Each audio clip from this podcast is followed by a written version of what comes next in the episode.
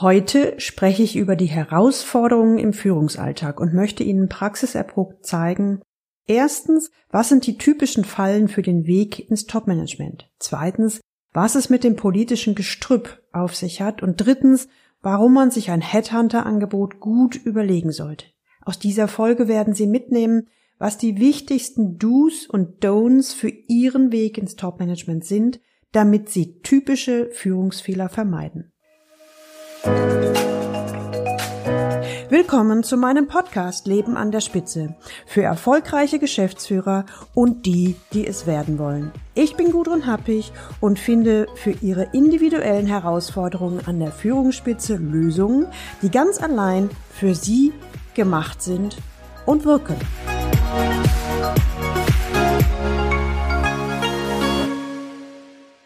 Fakt ist, immer mehr Führungskräfte leiden unter Überforderung. Der typischste Fehler beim Aufstieg in die Teppichetage ist weiterzumachen wie bisher. Das sind zumindest meine Beobachtungen. Und vor einer Weile interviewte mich eine Journalistin für ein Managementmagazin. Anlass war mein neues Buch Herausforderungen im Führungsalltag 24 Führungsthemen für den Weg ins Topmanagement, welches beim Haufe Verlag erscheint. Gerne gebe ich Ihnen hier mal die Fragen und meine Antworten dazu wieder. Die erste Frage der Journalistin. In Ihrem Buch behandeln Sie die 24 schwierigsten Führungsthemen und erläutern, wie man sie als Top-Führungskraft anpackt für den Weg ins Top-Management. Und meine Frage an Sie, Frau Happig, wie haben Sie die Themen ausgewählt? Meine Antwort? Wissen Sie, ich arbeite seit mehr als 22 Jahren als Executive Coach Sparringspartnerin und Mentorin für erfolgreiche C-Levels und die, die es werden wollen. Und ich habe mir die Themen ausgesucht, mit denen meine Klienten am häufigsten zu mir kommen. Und das ist eine Hitliste von 24 Themen geworden. Die nächste Frage. Frau Happig, haben sich die Themen denn über die Jahre verändert? Hm, meine Antwort? Jein. Auf jeden Fall ist das eine sehr gute Frage. Aus meiner Beobachtung, was extrem zugenommen hat, sind Überforderungsthemen. Man hat einfach nicht mehr so viel Zeit wie früher, um Dinge auszuprobieren. Und die Anforderungen am Markt und damit die Zusatzbelastung nehmen jedes Jahr zu. Es wird immer mehr statt weniger. Die Journalistin fragt mich, in ihrem Buch beschreiben Sie, wie Top-Führungskräfte unter dem Leistungsdruck leiden. Sie sagen, wer nicht seinem Leistungstyp entsprechend arbeitet, tappt in die Karrierefalle. Was sind denn diese Leistungstypen? Meine Antwort dazu, ich greife bei diesem Thema immer auf Leistungstypen aus der Natur zurück. Ein Gepard zum Beispiel jagt im Alleingang und ist beim Sprint das schnellste Säugetier der Welt. Und nach der Jagd muss er aber eine Pause einlegen. Er kann auf Dauer nur Höchstleistungen bringen, wenn er sie mit Pausen kombiniert. Und dieses Beispiel soll zeigen, dass man nicht faul ist, nur weil man Pausen macht. Zumindest, wenn man ein Gepardenleistungstyp ist. Die Journalistin fragt weiter, ja, und welches Tier stellt den zweiten Leistungstyp dar? Das ist der Löwe. Der ist weder besonders schnell noch besonders ausdauernd. Ein Löwe würde niemals auf die Idee kommen, allein zu jagen. Er erkennt seine Schwächen und arbeitet wie ein Dauerläufer im Team. Das wichtige Fazit dabei bei diesen Leistungstypen, es gibt keine bessere oder schlechtere Art zu arbeiten. Wichtig ist, dass man typgerecht arbeitet, sonst wird es kaum gelingen, mit dem extrem hohen Anforderungen umzugehen und auf Dauer Höchstleistung zu erbringen. Die Journalistin fragt weiter. Nicht typgerecht zu arbeiten ist also ein Führungsfehler. Welche weiteren Fallen beobachten Sie bei den Top-Führungskräften auf C-Level? Meine Antwort, die klassische Falle und damit der klassische Fehler beim Aufstieg auf eine C-Level-Position ist, dass die Person genauso weiterarbeitet wie bisher. Wer im mittleren Management aufsteigt, lernt in Schulungen viel über Themen wie Transparenz, Offenheit und man wird auf seine Aufgabe intensiv vorbereitet. Und was zählt im mittleren Management ist Leistung. Die Journalistin fragt mich erstaunt, was ist denn daran falsch? Meine Antwort? Erst einmal nichts. Doch im tradierten Top-Management gelten in der Regel ganz andere Regeln. Wer so weiterarbeitet wie vorher und in der alten Position für dieses Verhalten gelobt wurde, kann plötzlich Ablehnung erleben und weiß überhaupt nicht wieso. Auf dieser Ebene redet man zum Beispiel nicht mehr so offen, darüber hinaus wird Leistung anders definiert.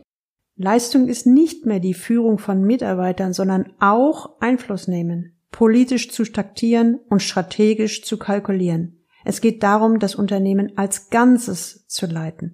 Und ich nehme es gern die zweite Metamorphose zur Top-Führungskraft.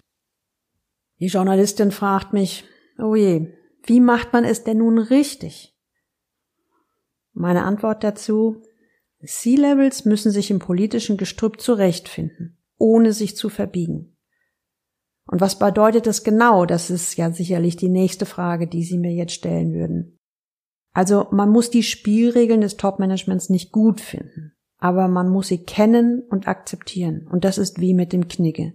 Wer den Knigge nicht kennt und zu einer Gala-Veranstaltung in kurzen Hosen auftaucht, erfährt Ausgrenzung und Ablehnung. Und im Top-Management wäre das gleichbedeutend mit er rutscht auf dem politischen Parkett aus. Hm, Frau Happig, okay. Können Sie dazu ein konkretes Beispiel nennen? fragt mich die Journalistin. Ja, kann ich. Ein Klient von mir hatte seit zwei Jahren versucht, neue Mitarbeiter für seine Abteilung zu bekommen. Die Bitte wurde immer, ausnahmslos immer abgewiesen. Und erfolgreich war er erst, als er in der Sprache des Finanzverantwortlichen sprach. Er argumentierte dann so, dass er die Mitarbeiter brauche, um mehr Umsatz machen zu können. Das Ergebnis kurze Zeit später wurde seine Abteilung aufgestockt. Die Journalistin fährt weiter fort. Ist das also ein guter Weg, um von seinem Vorgesetzten das zu bekommen, was man sich wünscht? Meine Antwort ja. Als Topmanager, also als C-Level und Geschäftsführer, sollte man sich Gedanken über die Motive und Bedürfnisse anderer machen und seine Argumentation darauf aufbauen. Natürlich ist es wichtig, dass man sich vor einem Gespräch seine eigene Position und die eigenen Ziele klar macht. Man muss sie aber nicht unbedingt gleich kommunizieren. Also, wer seinen Vorstand zum Verbündeten hat, kann unglaublich viel erreichen.